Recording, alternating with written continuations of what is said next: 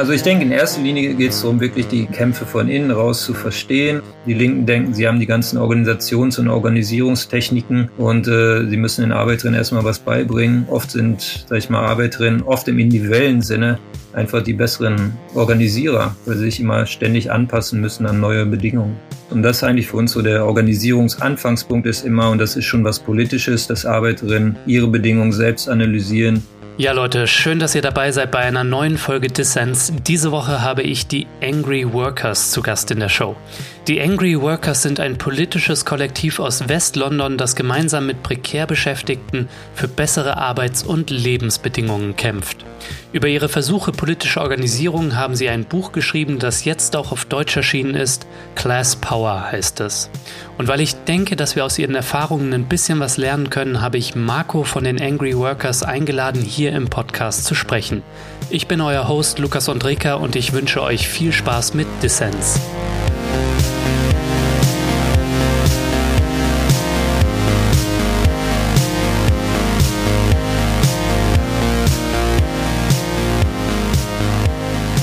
Schön, dass du beim Dissens Podcast dabei bist. Hallo, Lukas.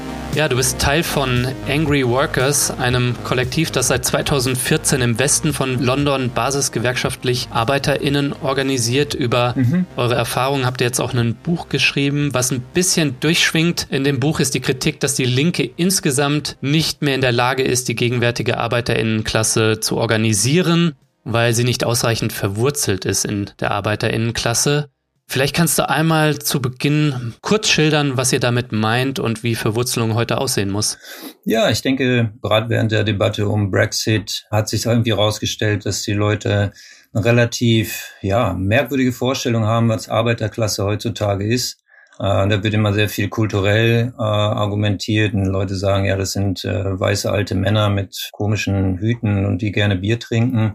Ja, das auf der einen Seite oder es wird relativ abstrakt von der migrantischen Community gesprochen, als ob das keine Arbeiterinnen wären oder als ob es keine Klassenunterschiede gäbe bei den Migrantinnen. Hm. Es wird auch relativ allgemein geredet über Automatisierung und ähnliches. Und es gibt wenig direkte, sage ich jetzt mal, Stimmen von Leuten, die tatsächlich täglich äh, in Fabriken, in Krankenhäusern, in Warenlagern arbeiten und da einfach mal die, die Realität schildern. So von daher denke ich, Ansatz der meisten Linken ist immer über die Gewerkschaften, die offiziellen, und die haben natürlich ihr Eigeninteresse, Arbeiterinnen oft als Opfer darzustellen. Zum Beispiel bei Amazon wird immer gesagt, das sind roboterhafte Wesen. Äh, ne? Man wird da zum Roboter gemacht und da taucht die Subjektivität von Arbeiterinnen relativ selten auf, weil es natürlich auch einfach ist, irgendwelche Opfer für eine Kampagne, sag ich mal, zu verkaufen, als jetzt irgendwie Leute, die ihren eigenen Kopf haben. So von daher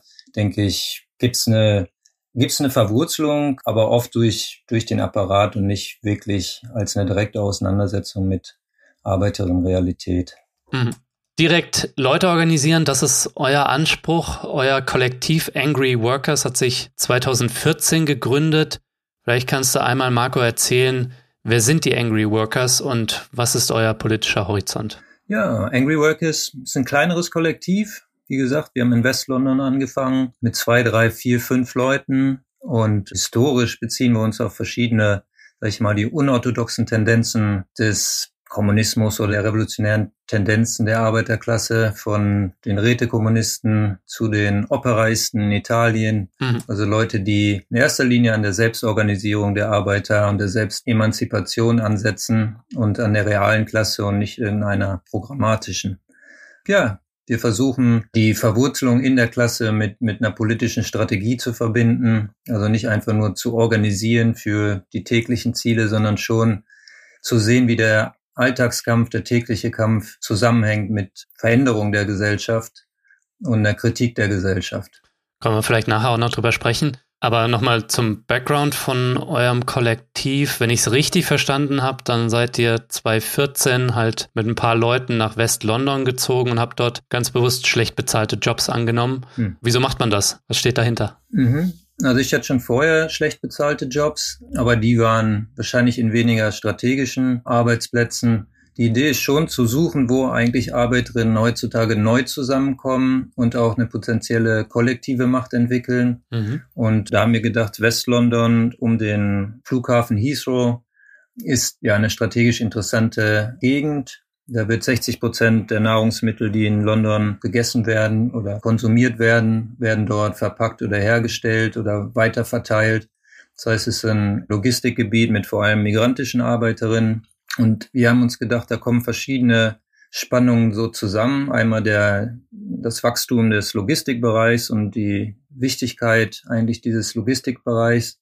Die migrantische Arbeitskraft, die gerade unter der Debatte von Brexit unter ziemlichem Druck stand, aber da halt auch eine potenzielle Macht hatte. Hm.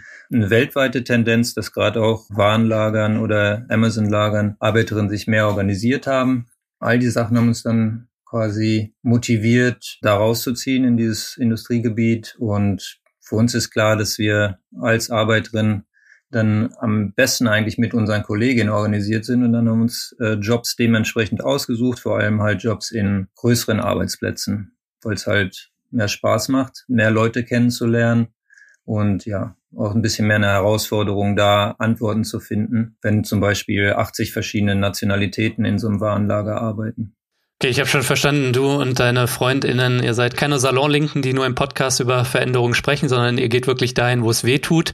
Kannst vielleicht mal erzählen, wie du persönlich zu den Angry Workers gekommen bist? Mhm. Verlangt ja wirklich viel Commitment, ne? Nicht sozialen Aufstieg irgendwie zu vollziehen und zu versuchen, sondern Klassenkampf und dafür auch das eigene Wohl hinten anzustellen, könnte man sagen, ne? Ja, ja, ich bin vor 13 Jahren nach England gezogen aus familiären Gründen vorher war ich auch in ähnlichen Kollektiven in Deutschland aktiv. Und für mich war irgendwie die Frage, wo man arbeitet oder wie man lebt, war immer so, will ich meinen Kopf verkaufen oder nur meine Hände so ein bisschen? Das war immer so die Frage. Und ich hatte irgendwie ja, die Schule irgendwie mit 16 verlassen, weil es mich einfach angekotzt hat. Mhm. Und ich hatte immer mehr Interesse, mit Haut und Haaren zu erleben, wie es in der Ausbeutung vor sich geht, als jetzt äh, darüber zu schreiben oder nur darüber zu schreiben. Ja, das war für mich immer eher so eine auch individuelle Geschichte. Mir hat das irgendwie nie sonderlich gereizt, meinen mein Kopf an irgendeine Institution zu verkaufen. Und jetzt, was arbeitest du ganz konkret und wo? Im Moment arbeite ich in einem großen Krankenhaus. Ähm, da sind, arbeiten 9000 Leute und ich bin so ein Hilfs Hilfspflege, also vor allem Pflege am Bett mhm. äh, in einer Covid-Station oder jetzt ehemalige Covid-Station. Und eben auch in, äh, in Greenford, London. Nee, auch aus familiären Gründen mittlerweile in Bristol. Ja, ich organisiere mich mit anderen Leuten, die da in der Pflege arbeiten, die auf relativ schlechten Trainingsverträgen sind. Das heißt, im ersten Jahr ist man auf einem Trainingsvertrag. Da kriegt man nur den Mindestlohn und wir haben da versucht, uns mit 30, 40 Leuten dagegen zu organisieren. Und äh, die andere Genossin, ja, die arbeitet auch irgendwie in einer, in einer Abteilung, wo es relativ viele Unfälle gab in letzter Zeit wegen ähm, Mangel an, an Arbeitskräften. Und da haben wir auch versucht, was zu organisieren zusammen mit den Krankenschwestern. Hm. Und wir versuchen auch in die aktuelle Lohnkampagne der Gewerkschaften. Also im letzten Jahr waren die Lohnforderungen 15 Prozent, aber die Gewerkschaften sind halt relativ wenig tatsächlich äh, auf den Stationen organisiert und da versuchen wir so ein bisschen die Erfahrung von Berlin in letzter Zeit mit reinzubringen, äh, wo es halt nicht nur um Lohn, sondern auch um bessere Pflegeschlüssel, heißt das, glaube ich, auf Deutsch, oder ein besseres Verhältnis, also Zahlenverhältnis zwischen Arbeiterinnen und Patienten geht. Ja, Marco, lass uns mal über dein Buch sprechen, bevor wir dann vielleicht noch ein bisschen mehr über Greenford London als Ort und äh, linkes Organizing heute, wie das aus eurer Sicht aussehen sollte, sprechen. Ihr habt ein Buch geschrieben über eure basisgewerkschaftliche Arbeit in West-London. Das heißt Class Power über Produktion und Aufstand, ist jetzt auf Deutsch erschienen im Unrast Verlag. Vielleicht kannst du einmal kurz schildern, wie kam dieses Buch zustande und was ist euer Anliegen? Ja, wir haben uns gedacht, in den sechs Jahren, sieben Jahren, die wir da ähm, in West-London waren, haben wir ziemlich viele interessante Erfahrungen gemacht. Und äh, wir haben halt auch gesehen, dass die gesamte Linke halt schon eher mit der Frage auch, wie verhält man sich heutzutage innerhalb der Arbeiterklasse, da so mit der Frage relativ viel zu tun hat. Und wir haben uns gedacht, wir können diese Erfahrung relativ selbstkritisch darstellen. Wir müssen hier keine Organisation verkaufen oder irgendeine Kampagne anstoßen in dem Sinne, hm. sondern wir können darstellen, was man mit äh, zwei, drei Leuten erreichen kann, wenn man jetzt sagt, man organisiert sich am Arbeitsplatz ohne ein vorgefertigtes Modell in dem Sinne. Äh, man organisiert sich außerhalb des Arbeitsplatzes als so ein Solidaritätsnetzwerk, äh, wenn man versucht, seine eigene Zeitung da rauszubringen. Wie kann man eine Zeitung heutzutage machen, die jetzt nicht einfach nur, sag ich jetzt mal, linke Plattitüden verteilt, sondern halt schon eine Mischung hat zwischen Erfahrung von Arbeiterinnen, äh, direkten Erfahrungen, als auch ja schon eine Frage stellt, was sind andere soziale Alternativen zum aktuellen System. Hm. Und ja, wir haben uns gedacht, über die sechs Jahre haben wir in 15 verschiedenen Arbeitsplätzen gearbeitet. Wir haben relativ viel mehr herausgefunden über die Nahrungsmittelherstellung und Weiterverteilung. Und da haben wir dann irgendwann entschieden, okay, das ist relativ viel Material, wir versuchen das für andere bereitzustellen. Und dann haben wir, als wir noch gearbeitet haben, haben wir das mehr oder weniger am Feierabend, haben wir dann das Buch geschrieben. Also es ist in erster Linie eine selbstkritische Reflexion, was heute heißt, Kommunistin zu sein und wie schwierig es eigentlich ist, gerade unter den aktuellen Brexit-Bedingungen, äh, sich zu organisieren. Und ja, es ist so ein Lesebuch in dem Sinne für alle Leute, die solche Schritte machen wollen. Bevor wir gleich über Strategien sprechen und was ihr für Kampagnen und Streiks organisiert habt, die erfolgreich oder vielleicht auch nicht erfolgreich waren, ne? Lass uns einmal noch die Ausgangslage für unsere ZuhörerInnen beschreiben. Äh, du bist schon ein bisschen drauf eingegangen, was Greenford London, was das für ein Ort ist und wie er sich auch einfügt in äh, den gegenwärtigen globalen vernetzten Kapitalismus und warum dieser Ort oder solche Orte, die es sicher auch woanders in der Welt gibt, warum die wichtig sind für Linke und warum Linke dort organisieren müssen. Ne? Also beschreib doch vielleicht nochmal eindrücklich, was ist Greenford London wirtschaftlich und auch sozial für ein Ort und wie fügt er sich ein in die gegenwärtigen Entwicklungen der kapitalistischen Ökonomie? Ja, also ich meine, London ist die größte Stadt Europas, ähm, wird immer dargestellt, als wäre es einfach nur ein Finanzzentrum ist aber natürlich mehr. Da gibt's weiterhin Industrien und im westlichen Bereich, da gibt's zwei große, sag ich das mal, Stadtautobahnen, die da reinführen und äh, den Flughafen. Und da wird halt relativ viel, vor allem Nahrungsmittel verarbeitet und weiterverteilt. Aber es gibt auch relativ viel Kleinindustrien in dem Gebiet. Und äh, wir sprechen ungefähr von, denke ich mal, eine halbe Million Arbeiterinnen, die da in dem westlichen Bereich äh, leben. Nicht alle dort arbeiten, aber erstmal leben. Mhm. Heathrow allein hat 80.000 Arbeiterinnen.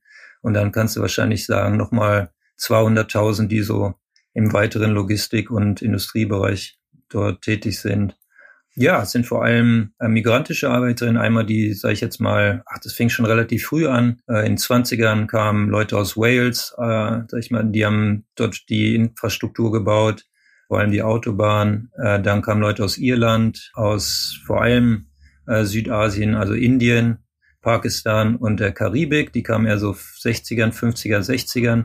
Und dann jetzt aktuell natürlich vor allem Leute aus Osteuropa hm. äh, seit den 2000ern. Und ja, diese migrantischen Wellen, die schaffen halt immer wieder, sag ich mal, eine Umstrukturierung innerhalb der Arbeiterklasse. Vielleicht kann man einen Kampf äh, als Beispiel nehmen bei Gate, Gate Gourmet. Gate Gourmet ist einer der größten Catering-Unternehmen für die verschiedenen äh, Luftfahrtgesellschaften. Und da gab es äh, Anfang der 2000er einen Streik von vor allem Frauen aus dem Punjab, die auch schon länger dort in äh, England wohnen, bei dem Versuch, Leiharbeitskräfte aus Polen und anderen äh, osteuropäischen Staaten dort im Grunde genommen deren Bedingungen zu untergraben.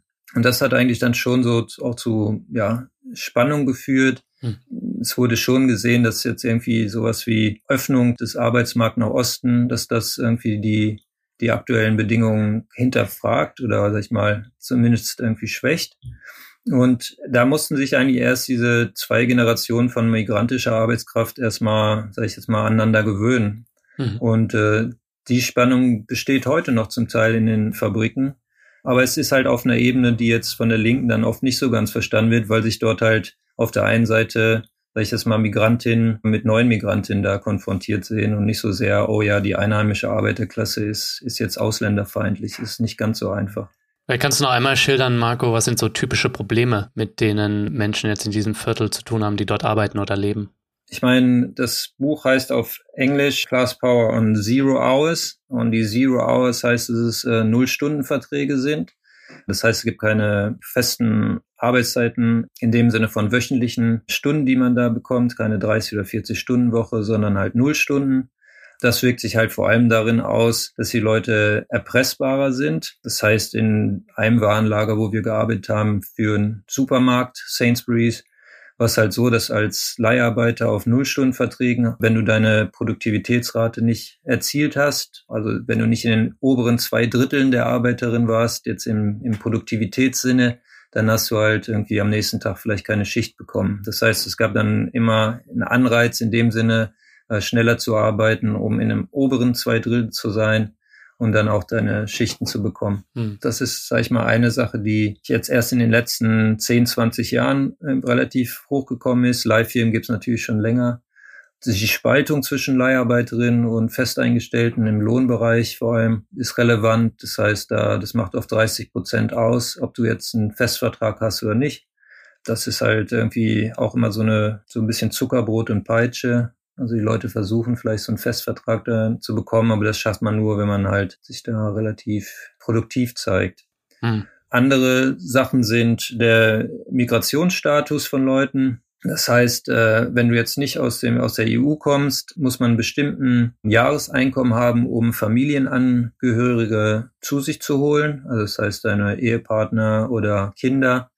Und das liegt so knapp über dem Mindestlohn. Das heißt, wenn die Leute den Mindestlohn verdienen, was die meisten tun, müssen ja halt Überstunden, regelmäßige Überstunden arbeiten, um diese äh, Familienangehörige zu sich zu holen. Und das macht dich halt auch erpressbarer auf eine Art. Mhm. Andere Sachen sind überhaupt äh, Beschäftigung, die nicht regulär ist. Das heißt, es gibt relativ viel Razzien von, von der Polizei in den Fabriken und Betrieben. Ja, das sind so die Bedingungen, die es halt schwer machen, erstmal sich zu organisieren aber nicht unmöglich. Das heißt, dann die tägliche Zusammenarbeit ist eigentlich im Grunde genommen stärker als diese strukturellen Spaltungslinien. Also die Tatsache, dass irgendwelche Leute aus Polen mit Leuten aus Nepal zusammen am Band stehen, reicht meistens aus, um nach einer Zeit irgendwie sich zusammen, zumindest irgendwie zusammenzutun auf eine Art, nicht immer zusammen zu wehren, aber zusammen rumzuhängen oder zu quatschen. Das heißt, ja, der Alltag ist oft stärker als diese, diese Spaltungslinien. Mhm. Ja, vielleicht kann man noch hinzufügen, dass natürlich in den sechs Jahren, in denen wir da gearbeitet haben, gab es relativ wenig Streiks. Es gibt kaum, also es gibt gewerkschaftliche Vertretung in einigen von den Betrieben, aber die sind relativ, sage ich jetzt mal, ans Management gebunden oder haben ihre eigenen Interesse als, als Community-Führungsperson sie funktionieren eigentlich nicht als Organisation der, der Arbeiterin im Allgemeinen, sondern immer nur von einem Teilbereich. Entweder, der, sag ich mal, Vorarbeiter oder Arbeiter von einer bestimmten Community.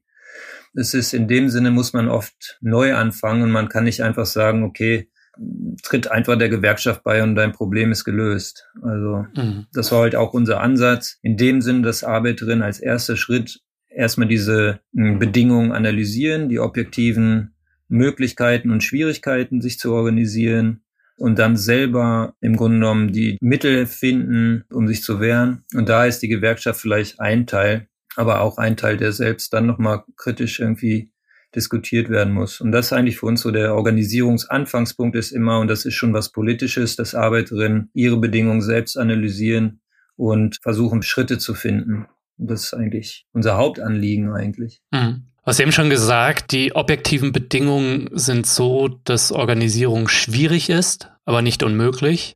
In eurem Buch beschreibt ihr auch äh, verschiedene Organisierungsprozesse, Kampagnen, Streiks etc. Mhm. Vielleicht kannst du einmal schildern, was ihr so in den letzten Jahren ganz konkret gemacht habt, um diese mitunter menschenunwürdigen Arbeitsbedingungen eben äh, dagegen was zu tun.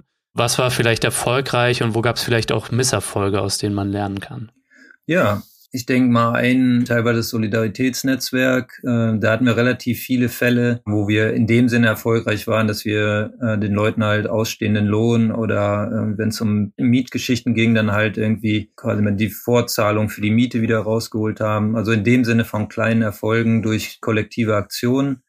Das ist in dem Sinne like vielleicht ein direkter Erfolg, aber für uns war wichtiger zu versuchen, dass dadurch halt ein ja ein sozialer Prozess entsteht, wo Leute ja sich gegenseitig helfen und merken, dass so diese ganzen Sachen verbunden sind. Das heißt, wie die hm. Mietgeschichten mit der Arbeit zusammenhängen, die Arbeit mit der Migrationssituation und dass man da eigentlich im Grunde genommen systemisch versteht, irgendwie wie, wie die Geschichten zusammenhängen. Und das, denke ich, war jetzt in dem Sinne ein Erfolg, dass wir da schon so 20, 30 Leute uns zusammen dort organisiert haben. Ähm, in Betrieben gab es verschiedene Versuche. Zum einen war es äh, einfach mal als ein Beispiel ein Überstundenboykott von Leiharbeiterinnen, wo die Leiharbeitsfirma versucht hat, den Überstundenzuschlag abzuschaffen. Und das war eine relativ spontane Geschichte. Die Leute haben sich im Park getroffen und haben gesagt, hier, wir machen dann erstmal keine Überstunden mehr. Und von daher, die haben dann irgendwie diesen Überstundenzuschlag dann erstmal nicht abgeschafft für eine Zeit. Später haben es dann doch nochmal versucht und auch geschafft. Aber es war halt in dem Sinne erstmal ein Beispiel, dass man sich wehren kann, in dem Sinne. Mhm. Länger angelegt war eine Lohnkampagne in den großen Nahrungsmittelfabriken, wo die Gewerkschaften bisher immer nur, sag ich jetzt mal, zwei Prozent, drei Prozent Lohnforderungen gestellt haben. Es gab nie einen Streik in den 15 Jahren, die Frauen vor allem am Band die jetzt als unqualifiziert auch mithilfe der Gewerkschaft eingestuft wurden, äh, die waren immer noch auf dem Mindestlohn nach 15 Jahren Gewerkschaft. Und äh, da haben wir versucht, durch eine Fabrikzeitung, das ist halt relativ äh, weitläufiger äh, Industriekomplex, durch eine Zeitung und Treffen erstmal zur Diskussion zu stellen, dass wir eigentlich diese Sache in Frage stellen können. Und ähm, wir haben versucht, eine ein Pfund mehr für alle ähm, was vor allem halt den Frauen am Band zugutekommt, da halt eine, eine Kampagne zu starten. Das lief relativ gut in dem Sinne, dass es Treffen gab zum ersten Mal von Frauen am Band mit vor allem Frauen, die in den 70ern schon gestreikt haben, aus derselben migrantischen Community aus Gujarat. Es gab Picknicks im Park, wo halt Frauen ihre Kinder mitbringen konnten. Also in dem Sinne, all diese Geschichten waren, waren erstmal positiv zum Schluss, und das beschreiben wir im Buch relativ detailliert, war es dann äh, schwierig, diese Ein Pfund mehr für alle Kampagne, die auch von der Gewerkschaft erstmal an der Basis akzeptiert wurde, die dann sowohl gegen das Management als auch gegen die obere Ge Gewerkschaftshierarchie dann durchzusetzen. Mhm. Und dann kann man sehen, wie das dann im Grunde genommen weiter geschwächt wurde. Ich denke, das ist relativ lehrreich. In dem Sinne war es kein Erfolg, weil wir haben nicht ein Pfund mehr bekommen, aber es war ein Erfolg in dem Sinne, dass man es erstmal versucht hat, mit relativ ja, kleinen Kräften so eine Kampagne zu organisieren und Arbeiterinnen mit einzubeziehen.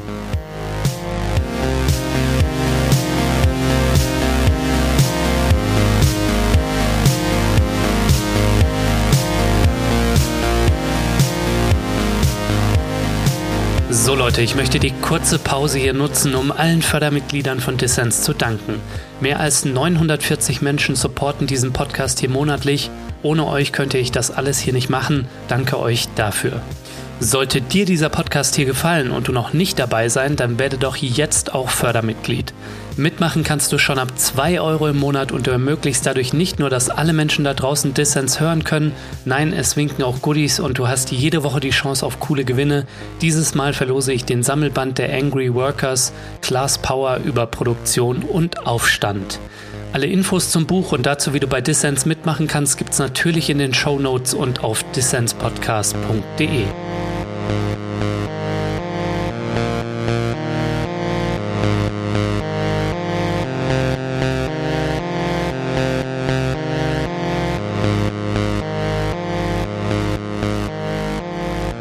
Du hörst den Dissens Podcast. Zu Gast ist Marco vom Kollektiv Angry Workers aus London. Marco, ich würde gerne noch mal mit dir ein bisschen mehr über euren basisgewerkschaftlichen Ansatz sprechen. In eurem Buch thematisiert ihr vier Organisierungsansätze aus euren Erfahrungen.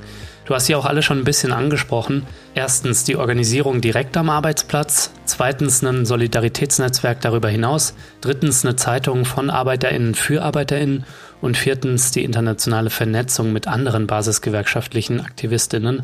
Kannst du diese vier Dimensionen nochmal erläutern und warum haltet ihr sie für essentiell, wenn es um effektives Organizing heute geht? Ja, ich denke, weil im Grunde genommen ja diese vier Ebenen so ein bisschen die die Organisationstendenz widerspiegeln, die man bräuchte, um eigentlich eine politische Organisierung von Arbeiterinnen, sag ich mal, wieder neu denken zu können. Zum einen halt, dass man die organische Macht, die Arbeiterinnen haben, die kollektive Macht äh, als Ausgangspunkt nimmt das heißt den Produktionsprozess. Mhm. Und da sehen wir es nicht einfach in dem Sinne als Arbeitsplatz, sondern vor allem als internationalen Produktionsprozess, in ja, dem Arbeiterinnen bereits kooperieren. Wir sehen das gerade zum Beispiel in dem Problem der Supply Chain Crunch, also das heißt der, der ganzen Schwierigkeit, diese internationalen Zulieferketten zu organisieren. Das kann man erstmal oft als ein technisches Problem sehen oder da fehlen dann gerade mal vielleicht hier oder dort Arbeitskräfte, aber wir sehen es halt auch als eine Krise so einer internationalen Zusammenarbeit, wo viel eigentlich auch an, an Arbeiterinnen-Subjektivität drinsteckt. Hm, das ist für uns, für uns so der Ausgangspunkt. Aber natürlich ist die Situation auf der Arbeit oft beeinflusst, was außerhalb der Arbeit passiert wie der Haushalt organisiert ist, wie Reproduktionsarbeit organisiert wird, wie der Staat irgendwie auf Arbeiterinnen einwirkt, vor allem migrantische Arbeiterinnen. Das heißt, so ein Solidaritätsnetzwerk für uns ist immer ein Versuch, eigentlich die marginalisierten Ränder der Arbeiterklasse mit einzubeziehen, weil die am öftesten ja eigentlich abhängig ist von so einer Mittelschicht, die ihre eigenen politischen Ziele hat. Das kann man im Faschismus sehen, das kann man sehen, vielleicht nicht der muslimischen Brüderschaft in Ägypten, die vor allem halt aus so einer Kombination besteht. Die Marginalisierten werden abhängig, entweder materiell oder auch ideologisch von der Mittelschicht und für uns war das Soli-Netzwerk so ein Versuch zu sagen, wir setzen dem so eine Arbeitersolidarität entgegen. Hm. Ähm, das sind die zwei Ebenen. Okay, lass uns mal auf die Zeitung zu sprechen kommen. Welche Rolle spielt die denn in eurer Strategie? Ja, die haben eine Zeitung rausgebracht. Wir haben wir vor allem bei 20 größeren Arbeitsplätzen und Industriegebieten verteilt, regelmäßig, auch beim Arbeitsamt und so weiter. Und da ging es eigentlich darum, so eine Art Kommunikationsmittel zu haben, nicht einfach zu sagen, wir sagen den Arbeitern was, sondern während der Verteilung oder auf der Arbeit äh, Berichte zu schreiben, äh, was bereits auf der Arbeit passiert, wie sich die Leute wehren, was die Bedingungen sind, äh, wo die Spaltungslinien laufen und im Grunde genommen so einen Reflexionsprozess in Kollektiven anzustoßen. Mhm. Die andere Sache war, und das spricht jetzt vielleicht die vierte Ebene an, so ein politischer Internationalismus. Ähm, uns ging es immer darum zu sagen, wir sind jetzt hier nicht einfach in so einer kleinen Ecke und das reicht uns, sondern die Arbeiterinnenklasse ist international, das System ist global. So, wir müssen irgendwie versuchen, von Arbeiterinnen aus anderen Ländern zu lernen und da haben wir viel gelernt, vor allem von Genossinnen aus, aus Italien und, und Polen, sag ich mal, syndikalistischen Genossinnen. Und wir haben versucht, das auch in die Zeitung mit reinzubringen und zu sagen, hier gibt's gerade relativ interessante Kämpfe unter Bedingungen, die ähnlich sind. In Italien haben auch migrantische Arbeiterinnen äh, gekämpft. Also immer diese Argumente, die Arbeiterinnen oft selber äh, hervorbringen, zu sagen, aus diesen, diesen Gründen können wir gar nicht kämpfen. Dem kann man auch immer entgegenstellen, ja, aber Arbeiterinnen in anderen Ländern tun dies Natürlich sind die Bedingungen anders, aber sie sind jetzt nicht komplett äh, unterschiedlich. Hm. In dem Sinne war die Zeitung so ein bisschen so ein Spiegel, einmal ein direkter Spiegel der Realität auf Arbeit, ein Spiegel historisch und äh, auch der internationalen Situation. Was wären denn, wenn wir jetzt mal auf diese internationalistische Dimension schauen, auch so anarcho-syndikalistische Gruppen wie Angry Workers ähm, in vielleicht Großbritannien selbst, aber auch in, in anderen Teilen, mit denen ihr vernetzt seid? Kannst du da vielleicht mal ein, zwei Beispiele auch geben?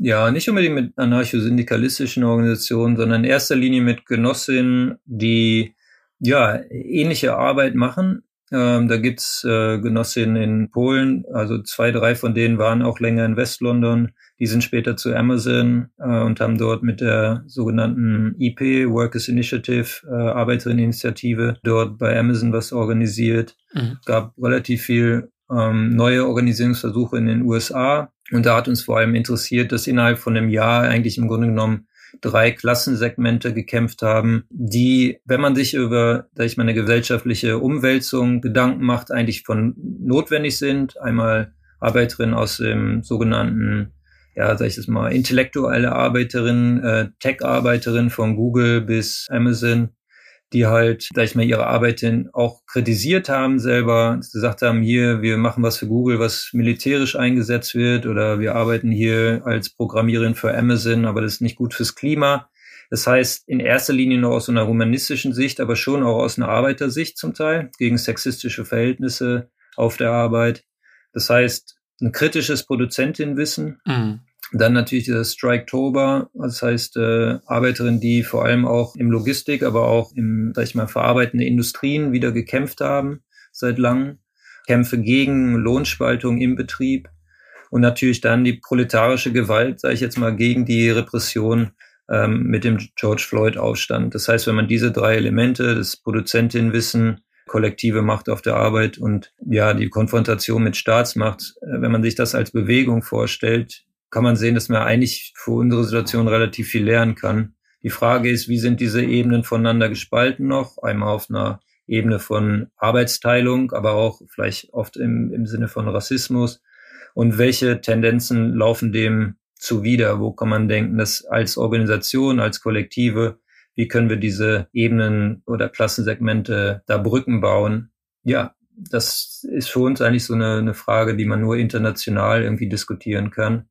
Und deswegen war der Austausch mit Genossinnen aus den USA vor allem wichtig in letzter Zeit. Mhm. Wir hatten Leute von der FAU in West-London, die vor allem äh, mit rumänischen Migrantinnen, die erst sich organisiert haben, in Deutschland organisiert haben und dann nach England migriert sind und die haben versucht, dort weiterhin den Kontakt zu halten. Da hatten wir Austausch.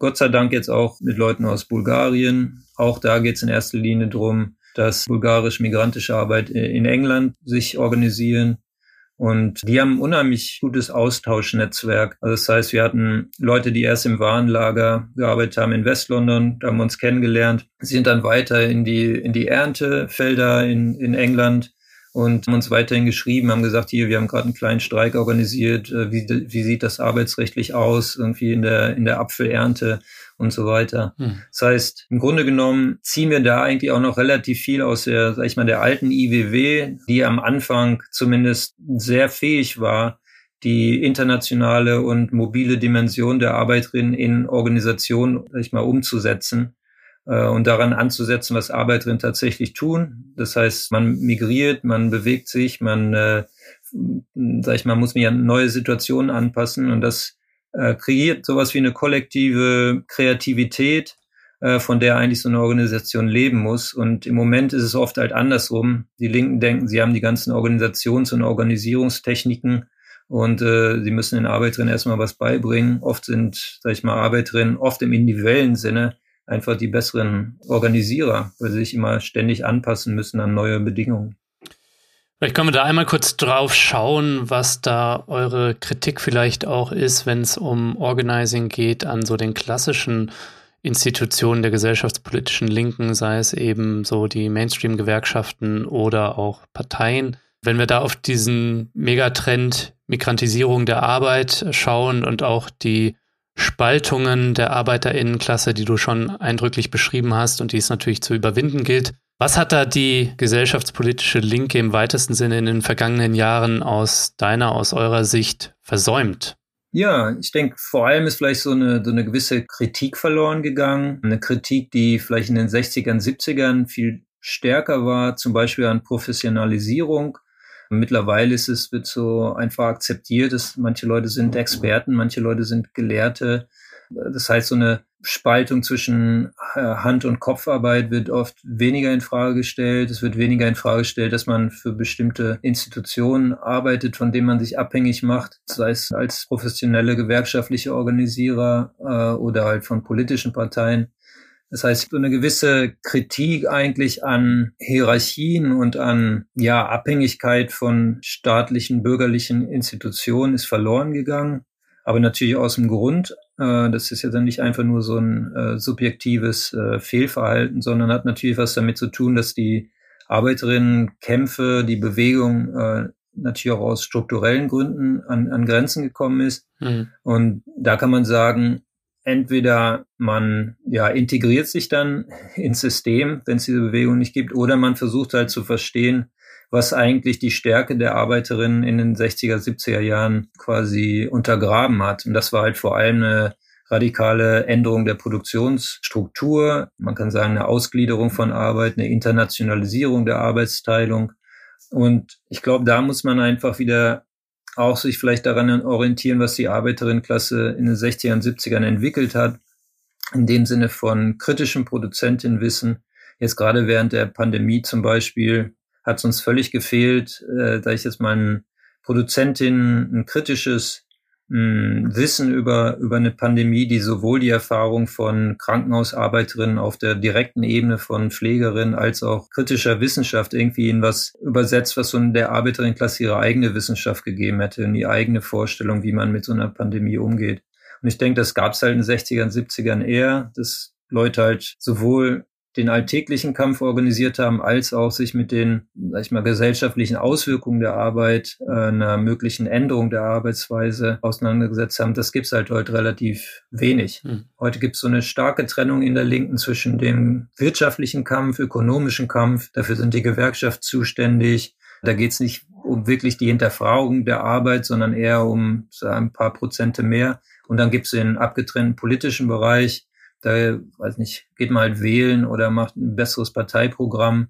Aber jetzt zu sagen, eigentlich im Grunde genommen von der Arbeiterin-Sichtweise her hängen die Sachen doch zusammen. Also es gibt in dem Sinne eine Kritik, die sowohl die direkten Bedingungen betrifft, also Lohnhöhen oder Arbeitszeiten, aber natürlich ist da drin doch auch immer eine Kritik an der Art und Weise, wie wir leben, ähm, wie wir eigentlich äh, im Grunde genommen ja in solche Jobs reingedrängt werden und darin jahrelang rumstecken und irgendwie uns nicht weiterentwickeln können, keine Zeit für Freundschaften haben und so weiter. Hm. Das heißt, das wird heute nicht mehr zusammengedacht, denke ich. Und halt auch die kreative Art und Weise, wie Arbeiterinnen eigentlich eine Vorstellung von einer anderen Gesellschaft entwickeln können. Das wird auch alles relativ ausgelagert an Experten.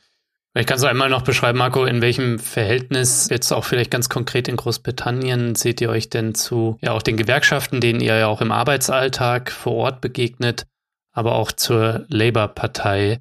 Neben aller Kritik muss man vielleicht auch sehen, dass es in der gegenwärtigen Situation vielleicht nicht ganz ohne geht, ähm, weil 20 Leute in dem Angry Workers Kollektiv reichen dann vielleicht doch nicht aus, um ja. substanziell Veränderungen anzustoßen. Ja, meist wenn es eine Gewerkschaft gibt, denken wir, wir müssen gucken, wie viel Spielraum da ist, um sich tatsächlich mit Leuten zu organisieren. Und wir beschreiben das relativ klein im Buch, irgendwie, was da für Möglichkeiten gibt. Hm. Ich glaube, da die meisten Leute, die jetzt, sag ich mal, in der Gewerkschaft arbeiten, werden das irgendwie auch erfahren haben. Das ist halt auf der einen Seite, man trifft wahrscheinlich einen guten Anteil von Arbeiterinnen, die tatsächlich was wollen, mit denen man sich organisieren kann aber gleichzeitig eine unheimliche Frustration, das in diesem Apparat tun zu müssen, wo es dann auch viel um Karrieregeschichten geht oder einfach um bürokratischen Selbsterhalt. Und ich glaube, jeder, sag ich mal, kritische Gewerkschafter, Gewerkschafterin wird das wahrscheinlich nachvollziehen können. Für uns sind die, die Grenzen da zum Teil strukturell. Das heißt, bestimmte Geschichten sind einfach in der Art und Weise, wie Gewerkschaften als legale Organisationen organisiert sind, enthalten. Man muss sich an Arbeitsrecht halten. Das heißt, so ein Streik wird da oft irgendwie relativ unmöglich oder äh, gibt dem Unternehmer relativ viel Zeit, den, äh, sich auf so einen Streik vorzubereiten. Äh, das, ist ein, das ist eine strukturelle Grenze. Es gibt das Problem, dass Gewerkschaften eigentlich im Grunde genommen immer Erfolge vorweisen müssen und nicht wirklich selbstkritisch über die eigenen äh, Kämpfe nachdenken können oder das irgendwie in, in die Diskussion werfen können. Und ich denke, weil es halt um Organisationserhalt geht. Ne? Man muss irgendwie, man kriegt die Stärke nur mit mehr Mitgliedern, man kriegt nur Mitglieder, wenn man was vorweist und dann macht man halt entweder äh, noch Lebensversicherung nebenbei oder man macht halt irgendwie eine Showkampagne nach der anderen. Und was die Arbeiterinnen eigentlich mehr bräuchten, ist halt eine wirklich eine, eine kritische Reflexion von Kämpfen und sagen, okay, dies waren Grenzen. Mhm. Und wenn es um die Labour-Partei geht, wir haben uns immer von der Labour-Partei oder von überhaupt von Parteien ferngehalten, weil wir denken, das ist äh, eine Geschichte, wo eigentlich Arbeiterinnen nicht als Kollektiv vorkommen, sondern als individuelle Wählerinnen, die vielleicht aus der Arbeiterschaft kommen, aber nicht wirklich, das setzt nicht an der kollektiven Dimension an, äh, was vielleicht bei den Gewerkschaften noch gegeben ist. Und wir haben auf der einen Seite gesehen, natürlich war es eine aufgeregte Zeit mit dem Corbyn und dieser sag ich mal, Linken innerhalb äh, von Labour. Da sind viele, vor allem studentische Genossinnen, haben sich darüber politisiert. Ich würde jetzt nicht unterschätzen, dass das neue kollektive Dimensionen auch geöffnet hat. Aber man konnte relativ schnell sehen, dass da unheimlich viel Energie und Zeit drauf geht mit dem Wahlkampf, mit den internen Auseinandersetzungen in, in, innerhalb der Labour-Partei äh, und dass im Grunde genommen unheimlich viele Leute dann auch äh, ausgebrannt sind und dass dann wenig tatsächlich äh, Energie und Zeit und auch Fokus äh, übrig blieb, um sich ja als Arbeiterin zu organisieren, sondern es ging dann immer um Wahlpolitik halt in erster Linie. Hm. In dem Buch versuchen wir halt so ein paar sehr praktische und alltägliche äh, Kritiken an zum Beispiel den Gewerkschaften formulieren, als auch irgendwie gibt es ein Kapitel zur historischen Kritik am sogenannten demokratischen Sozialismus.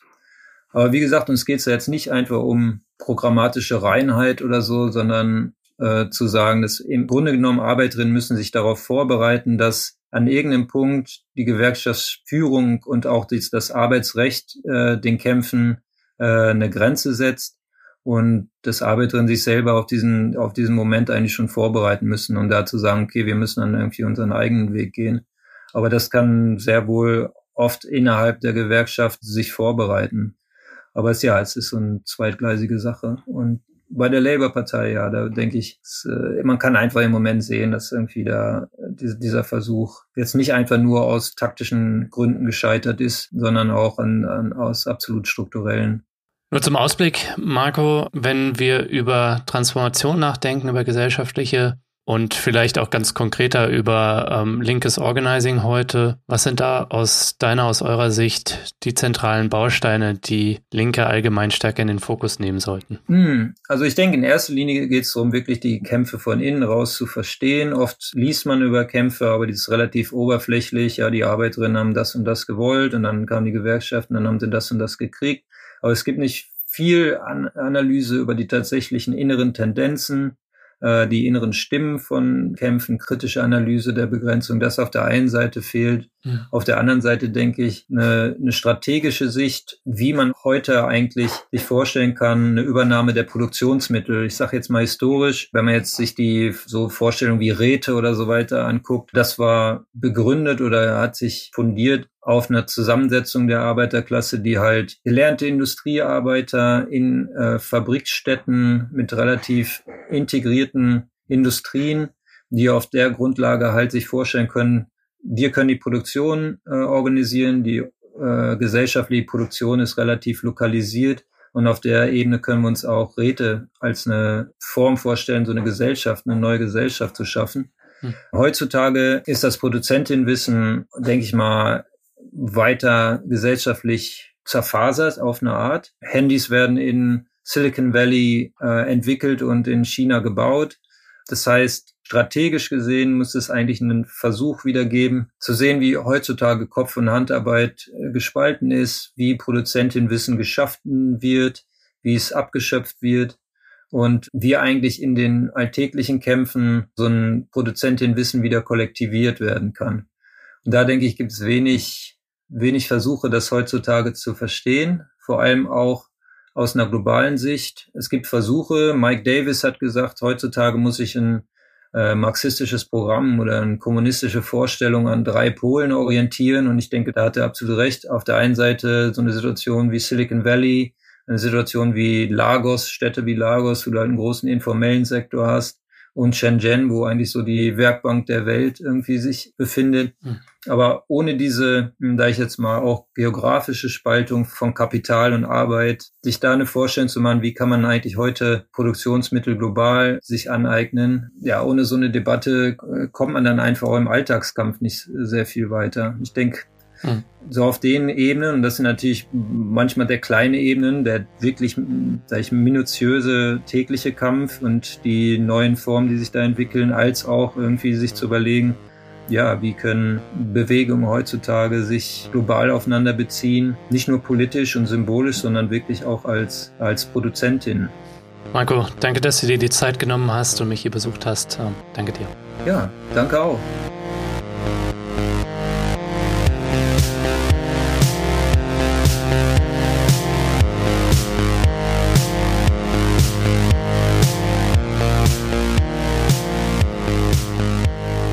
Ja, das war der Dissens Podcast für diese Woche. Schön, dass ihr alle dabei wart. Zu Gast war Marco von den Angry Workers.